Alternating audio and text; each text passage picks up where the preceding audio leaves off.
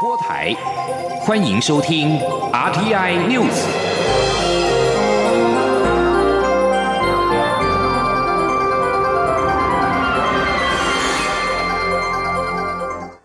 各位好，我是主播王玉伟，欢迎收听这节央广主播台提供给您的 RTI News。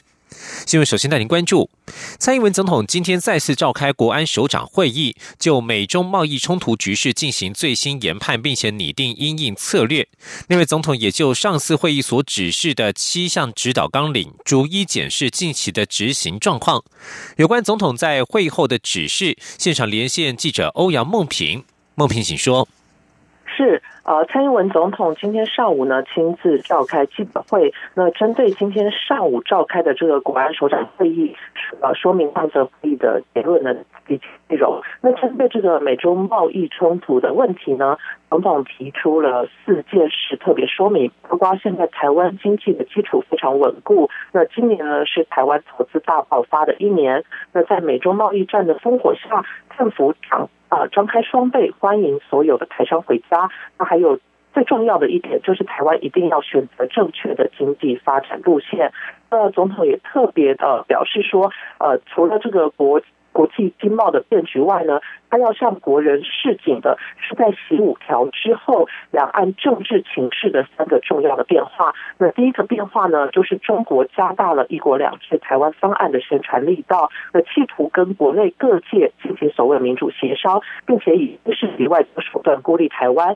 迫使台湾民众接受中共的政治主张。那第二个变化就是今年是大选年，北京当局呢会一如以往，企图引导台湾的政治人物表态。那中共各个涉台的单位也会借各种方式来分化及扰乱台湾社会，并介入选举。那第三个变化就是美中除了经贸冲突之外呢，双方在南海的政治军事活动也升温。那中国在台海的挑衅动作也不断，迫害了台海的现状。是的，在美中在美中贸易战的部分，呃，在。喂，呃，呃，在针对这三项变化呢，那个总统特别要求国安团队针对中共对台的渗透以及统战，特别是近期曝光有媒体财团接受中国资金或中国影响，以及国民。是的，Hello，梦萍，是。好，在在刚才这个呃，在国安会议的部分，已经是这个上午已经结束。那刚才总统已经做了关于这个贸易形势的指示。那这个七点纲领的部分，也都已经做了指示说明，是吗？呃，是呃，他特别针对这个美中贸易战的部分，还有在这个习近平十五条之后，两岸政治情势的三个重要的变化，呃，提出了他的这个示警。好，是的，谢谢梦平提供这个今天国安会议的最新的情况。另外，在美中贸易战的最新进度方面，美国准备上调两千亿美元输输美中国货品加征关税的税率，使得美中贸易紧张再次升温。而在中午十二点的时候，这个贸易关税调高的措施已经生效。美中挽救濒临破局贸易协议的新一轮为期两天的贸易谈判，在今天结束了首日的会谈，不过双方会后都没有受访。根据路透社报道，因为中国翻转贸易协议草案内容，削弱满足美国对贸易改革要求的承诺，使得上周美中谈判出现重大倒退。美国总统川普为此下令调升关税税率，而中国也表明会予以反击。华府与北京的紧张关系升温。中国国务院副总理刘鹤以及美国贸易代表莱特海泽以及美国财政部长梅努钦在九号会谈九十分钟，预定十号继续谈判。而官员在离开会场时都没有接受记者的访问。而就在美中谈判人员重回谈判桌之前，美国将把两千亿美元中国输美商品关税由百分之十提高到百分之二十五。美东时间十号零点，也就是台湾时间十号中午的十二点，现在已经生效。手机、电脑、衣服和玩具等消费性产品受到的打击是尤其严重。而在我国的股市表现方面方面。在谈判结束第一天的谈判结束之后呢，双方都没有受访，市场的期待也落空。包括台北股市等亚洲主要股市原本都呈现大幅上涨，现在也是立即反转。在靠近午盘前，台股是由红翻黑，但随后又有买盘敲进，将台股往上拉抬，回到平盘以上。前天记者陈林信宏的采访报道。在美中进行新一轮贸易谈判之前，美国总统川普先喊话，对于从中国进口两千亿产品加征关税税率，从百分之十提高至百分之二十五，就从十号零时开始。原本市场期待关税正式提高前，双方在美国时间九号的谈判会有初步结果，以挽救关税危机。没想到第一天谈判，双方参与谈判官员都未受访。台北时间十点多，消息出来，市场疑虑加深。包括台北股市等亚洲主要股市立即从上涨走势呈现反转走跌，台股甚至一度由红翻黑。华南投顾董事长楚祥生说。一个强，一个比较弱嘛，基本上都是美国要求中国大要做什么事情，只要你能够符合我的，呃，当初的那个协议的话，我我就把它取消掉啊，随时都可能达成协议之后取消掉。所以说，金融市场也许不会这么这么大的这个这个去反映这一块，但是时间拖久了，或者中国大陆那边比较强硬的态度的话，金融市场就会就会明显的受到一些影响。由于为期两天的谈判还有一天，市场也非全然悲观。台股大盘在翻黑后，又有买盘敲进，将指数拉至平盘之上。国泰政企顾问处协理简博仪说：“这一周来看，就是确定不确定，确定不确定，克不克，克不克这样子的一个一个循环。所以说，指数这个正反面的一个意见，它左左右盘势的发展。”市场也认为，近期台股大盘走势量价结构较为弱势，下跌有量，但上涨却没有量能之应。因此，整体来看，近期台股难脱整理格局。中央广播电台记者陈林信鸿报道。现在是中午时间十二点零六分，目前台北股市是小跌了五点，来到一万零七百二十八点，成交金额为新台币八百八十六亿元。继续关注是劳资争议，在桃园市空服员职业工会开始启动罢工投票前夕，长荣航空宣布，如果罢工影响到公司营运，将停止年终不调薪以及取消优惠机票。对此，劳动部在今天受访时指出，此举可能构成不当劳动行为，呼吁资方不应该在罢工投票前夕有任何不利对待及影响工会罢工的行为，依法将可处新台币十五万至三十万元的罚款。前天记者杨文军的采访报道：桃园市空服员职业工会将从五月十三号到六月六号启动罢工投票，为期二十五天。然而，就在工会宣布罢工投票前夕，长荣航空对员工表达，五月公司的定位率已受到影响，若罢工冲击公司营运，将停年终、不调薪及取消优惠机票。由于此举是针对全公司员工，非只针对参与罢工的人员，是否违法，引发。讨论对此，劳动部劳动关系司司长王厚伟受访时指出，是否违法要经由不当劳动行为裁决委员会认定，但选在此时宣布就已经不适宜，明显会对罢工劳工产生压力。他说：“对于是不是构成呢？我们一定要经过裁决委员会的判断了。那我们就认为说，这样一个现在这个时机点提出来，我们认为是不是很好？我们的态度是这样。”对对对，我们也会提醒公司哈，我们是不是不要再做这样的一个动作？王厚伟指出，后续只要工会提出申请，劳动部裁决委员会就会启动调查，时程约三到四个月。若裁决确定违法，将处新台币十五万到三十万元以下罚款，可要求限期改正，借期未改正者得按次连续处罚。王厚伟呼吁长荣航空公司不应对支持工会行动或参与罢工、行使法定权益的劳工有不当对待，且在有可能达成协议之前，任何激怒他方、造成冲突扩大的行为，劳动部都不乐见。中央广播电台记者杨文君台北采访报道。即将焦点转到立法院。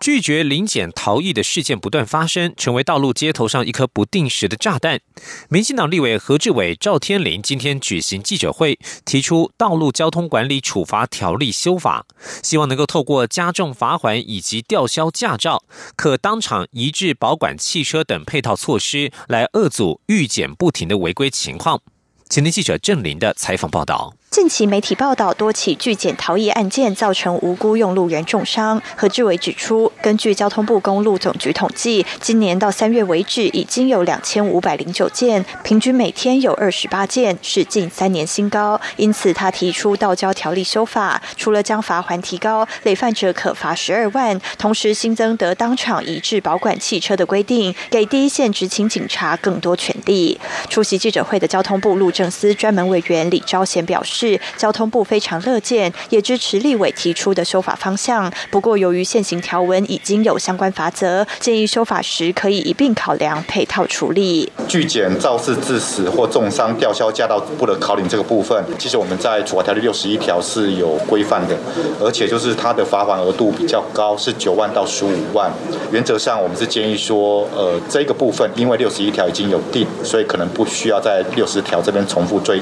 追定。末入的部分也延续，因为它前提是在肇事致死、致死或重伤这样的前提之下，把车辆没入。那没那那这样的情节，其实可能规范在我们刚刚所讲六十一条这个部分，比较符合法治的一个体例。警政署也提到，道交条例在去年上半年有修正过一次，施行后对于民众遇到警察拦检时要注意的事项加强宣导，但改善情况不是相当好。对于立委提出加重处罚与没入车辆等相关配套，警政署。都表赞同，执行细节在修法时也会再配合交通部调整。赵天林表示，除了酒驾、毒驾防治也是重点。近年因持有与贩卖毒品犯罪案例不断上升，使得毒驾状况层出不穷，一年约有三千五百件。因此有必要借由修法，增加犯罪者拒检逃逸的经济和时间成本，避免违规情形持续发生。央广记者郑玲采访报道。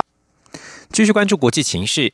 加拿大总理杜鲁道九号与美国总统川普讨论两名加拿大公民遭中国拘押的问题，此事已经引发加拿大和中国之间的重大外交危机。在加拿大应美国要求逮捕中国电信巨擘华为财务长孟晚舟之后，中国随后就逮捕了加拿大前外交官康明凯以及商人史佩福，指控他们涉嫌危害国家安全。此外，中国也停止加拿大油菜和部分猪肉产品的进口。一般认为，中国报复的意味浓厚。加拿大政府正敦促美国协助这两人获得释放。杜鲁道办公室发表声明指出，加美两国领袖讨论了加拿大公民遭中国逮捕的问题，以及加拿大为寻求两人获释所做的努力。而白宫也发表声明指出，川普向杜鲁道重申美国对加拿大的坚定支持。加拿大与中国的关系，因为去年十二月逮捕孟晚舟事件之后降至冰点。这段期间，美国几乎不闻不问，加拿大十分不满。此外，美国去年对加拿大出口的钢铁和铝制品课征关税，也是导致两国关系生变。继续将焦点转到朝鲜半岛，北韩九号发射疑似两枚短程飞弹，这是五天以来北韩第二度发射武器。北韩的发射行动可能象征北韩与美国的非核化谈判可能陷入了危机，而南韩军方高层人士今天在记者会上表示，军方暂时认定北韩九号发射的发射体就是短程飞弹，这是韩美共同界定的结论。此外，美国司法部在九号宣布扣押一艘北韩货轮。美国官员指出，这艘名为 “Wise Honest” 的货轮违反了联合国对于北韩的制裁，非法输出北韩煤炭，并且运回机械装置。这是美国政府首次以联合违反联合国制裁的名义扣押北韩货轮。此时也正值双方紧张关系升高之际。美国白宫九号宣布，美国总统川普计划提名代理国防部长夏纳汉成为下一任的国防部长。过去曾经任职波音公司高层的夏纳汉，已经代理防务代理防长超过四个月。美国前国防部长马提斯因为不满川普意外宣布将快速撤离驻阿富汗和叙利亚的美军之后，宣布辞职，由夏纳汉代理防长职位。香纳汉进入国防部，起初是为了替上兆美元的采购计划引进现代化管理制度，在政治上展现出灵巧的专业管理人角色。他表示非常高兴接受这项提名。今年五十六岁的夏纳汉在二零一七年获得马提斯钦点，担任其副手，负责监督美军庞大官僚体系的管理。而在进入国防部之前，夏纳汉在波音任职三十年，获得“搞定先生”的绰号，因为他把问题重生的梦幻客机计划拉回正轨。以上新闻由王玉伟编辑播报，稍后请继续收听央广午间新闻。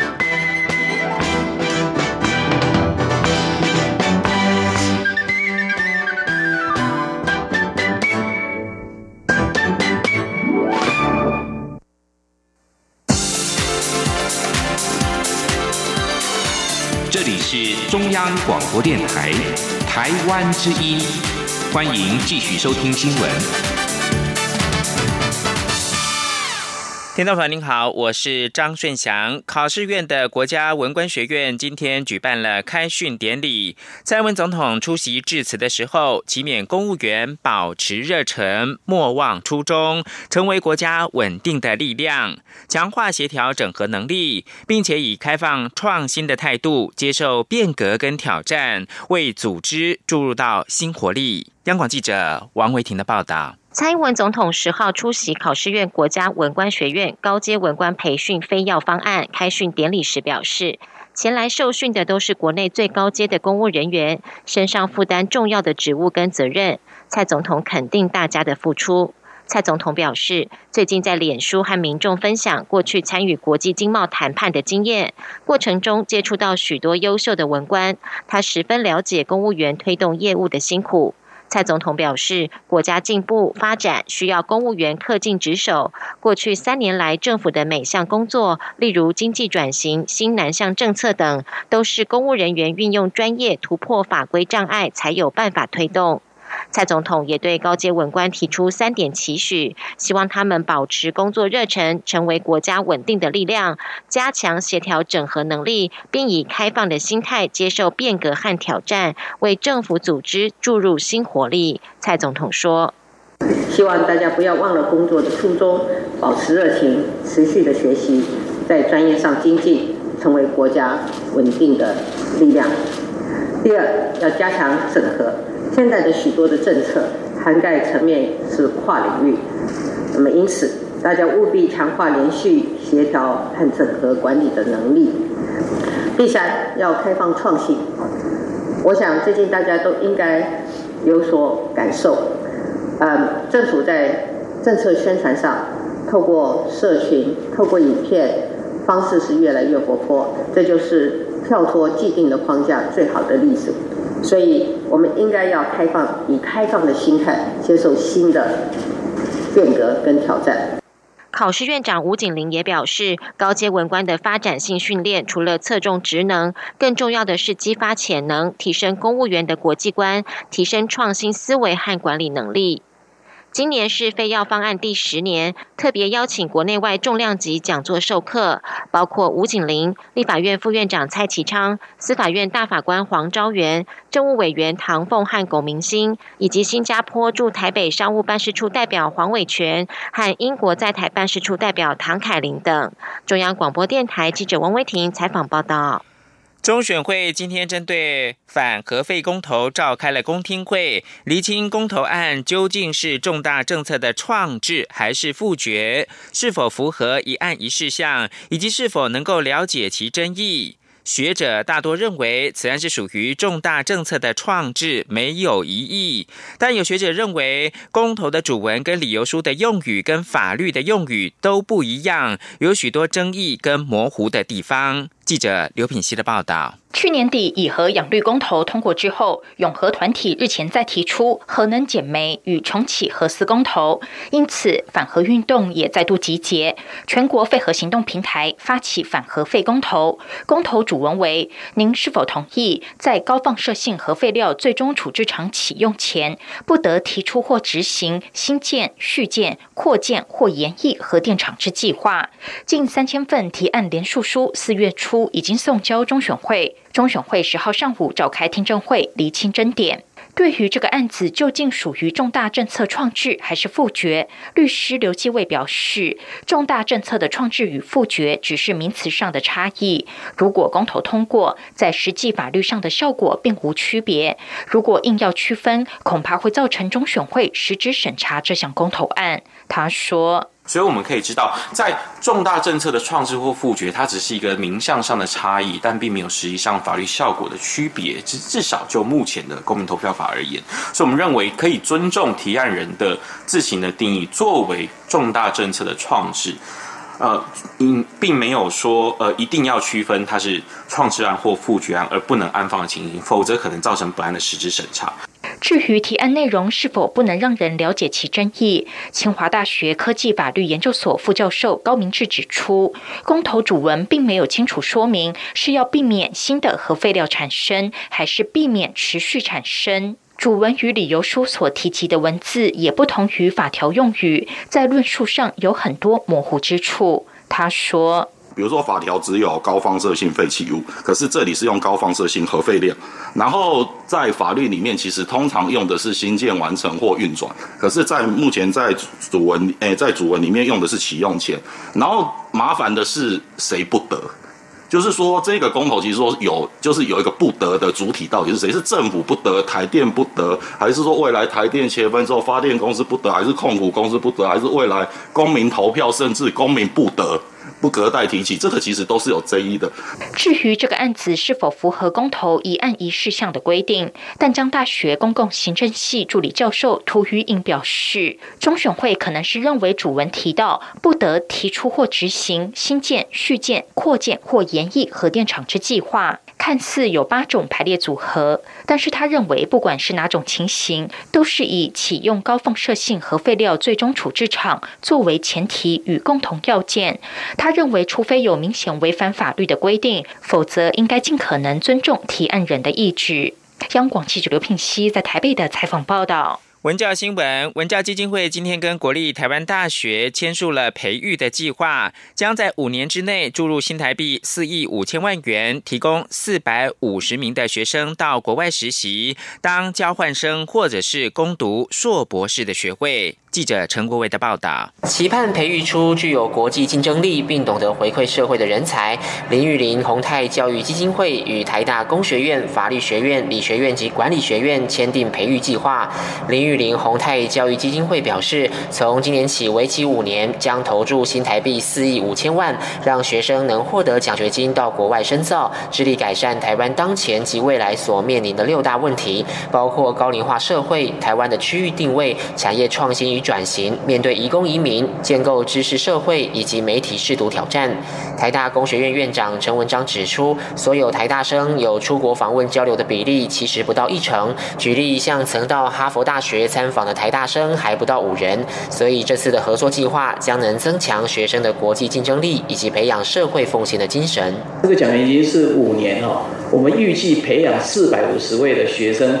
能够到国外去挑战他自己，以及回馈台湾。那我们每一年预计是九十位学生。这项奖学金从五月十三号起到五月三十一号，受理台大四个学院的学生以及毕业五年内的校友申请，最快今年九月就能到海外研读。申请者必须提出能解决与台湾六大议题相关的方案，其中通过到国外学校交换或访问的学生，最高可拿到八十万元奖学金；到海外攻读硕士者，最高获得三百万；攻读博士则可获得连续三年最高共九百万元的补助。所有获选学生还可以得到。学业与职涯双业师的辅导，在学成回台后实践计划。中央广播电台记者陈国伟台北采访报道。同样是补助金钱的春游专案，为了振兴国民旅游，政府试出了利多，从暖冬专案补助到春游专案，为了加速核销，还从中央下放到地方。不过，补助的额度缩水三分之一。日前更传出了有七成的业者不想玩了。对此，台北市旅行工会的理事长吴建志坦言，补助是给消费者，但是繁杂的核销却要由业者来。来承担。请记者吴丽君的报道。交通部观光局继年初推出扩大国旅暖冬专案，寄出每人每晚新台币一千五百元住宿补助后，四月起又与地方政府合作推出春游专案，由各县市自行决定实施日期，是从四月到六月或五月到六月，但是补助金额则缩减到五百元，并改由直接向地方政府核销。不过，春游专案上路一个月之后，就有媒体报道，有七成的旅行业者不想玩了。对此，台北市旅行工会理事长吴志健坦言，补助利多是给消费者，但是繁杂的核销却要由业者来承担，业者当然不想玩。吴志健说：“暖冬补助跟春游补助只是差别是由中央单位跟地方县政府，但是它需要的表格跟单据都是一样的多。那我们认为这部分应该是要更简化的方式。”那它简化才会便利，那便利了以后才有更多人来参与。譬如说住宿一定有饭店的发票，那你用餐一定有餐厅的发票，那游览车有游览车的单据，你根据这几个单据申请就好了。但现在的申请还要团员的照片，还要填列一些行程表格，那我们认为这都会造成申请单位过多的工作量。那当然业者的心态，因为是补助消费者，不是补助业者，那当然参与的意愿就会降低。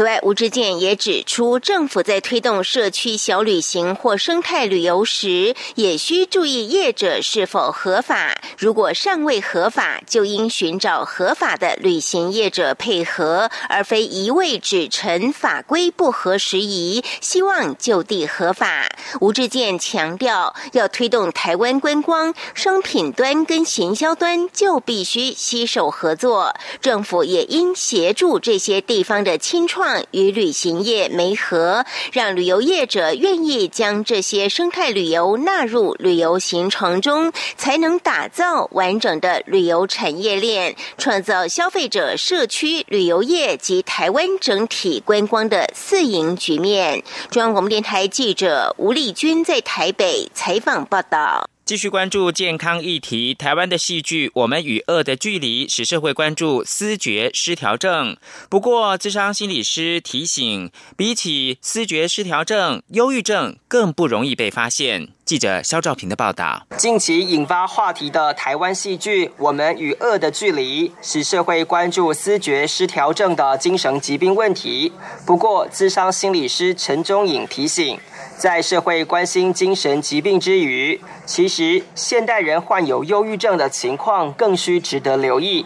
根据卫福部二零一七年民众前往医院就诊的相关统计指出，因思觉失调症就医的患者约有十五万多人，而有忧郁症、躁郁症等情绪障碍患者的就医则有六十三万多人。换言之，情绪障碍问题更应该获得社会重视。陈忠颖说：“你从这个数字，你就会发现，大概我如如果我们称为忧郁忧郁症的话，他大概它是呃视觉失调症。如果按照就医的人数来看的话，它大概是三到四倍的人数。视觉失调症其实就是思考与知觉功能异常的脑部疾病，内在会出现幻听、幻觉，而外在会有相当明显的异常行为。”但忧郁症不仅不容易被发现，甚至就连患者本身也可能因为社会标签因素而不愿就医。陈忠颖解释，这是因为忧郁症常常被认为只是心情低落，且往往担心一旦就医，更会被社会理解是抗压力不够的烂草莓，这会使患者误将疾病当成人格问题。他说：“他会因为社会这样子对这个这样的人的眼光。”导致他不愿意承认自己有忧郁症，以及不愿意去就医。他怕我去就医之后，所有这个社会上对我的污名化的眼光会全部加注在我身上。不仅有社会因素，陈忠颖进一步表示，因为忧郁症患者对任何事情产生绝望感，所以对就医也没有任何动力。他指出，用加油方式来鼓励忧郁症患者，并不见得会有效果，甚至还会出现反效果。他说。你任何对他的激励，比如说看开一点呐，加油，你要乐观一点呐，你要想开一点呐，你要怎么样？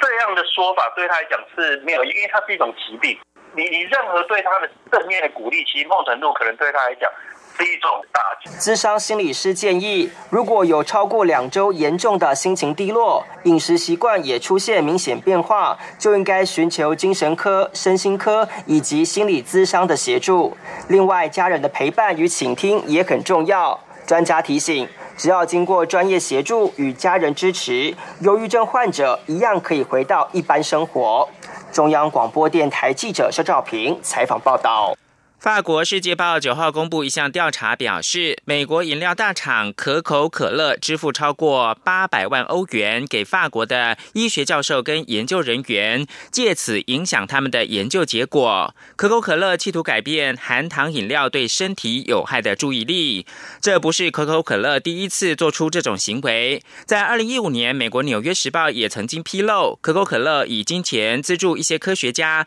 使他们对外主张要避免肥胖多。做运动会比减少卡路里的摄取更重要。世界报表示，可口可乐赞助资助目的就是使人们忘记喝这种饮料。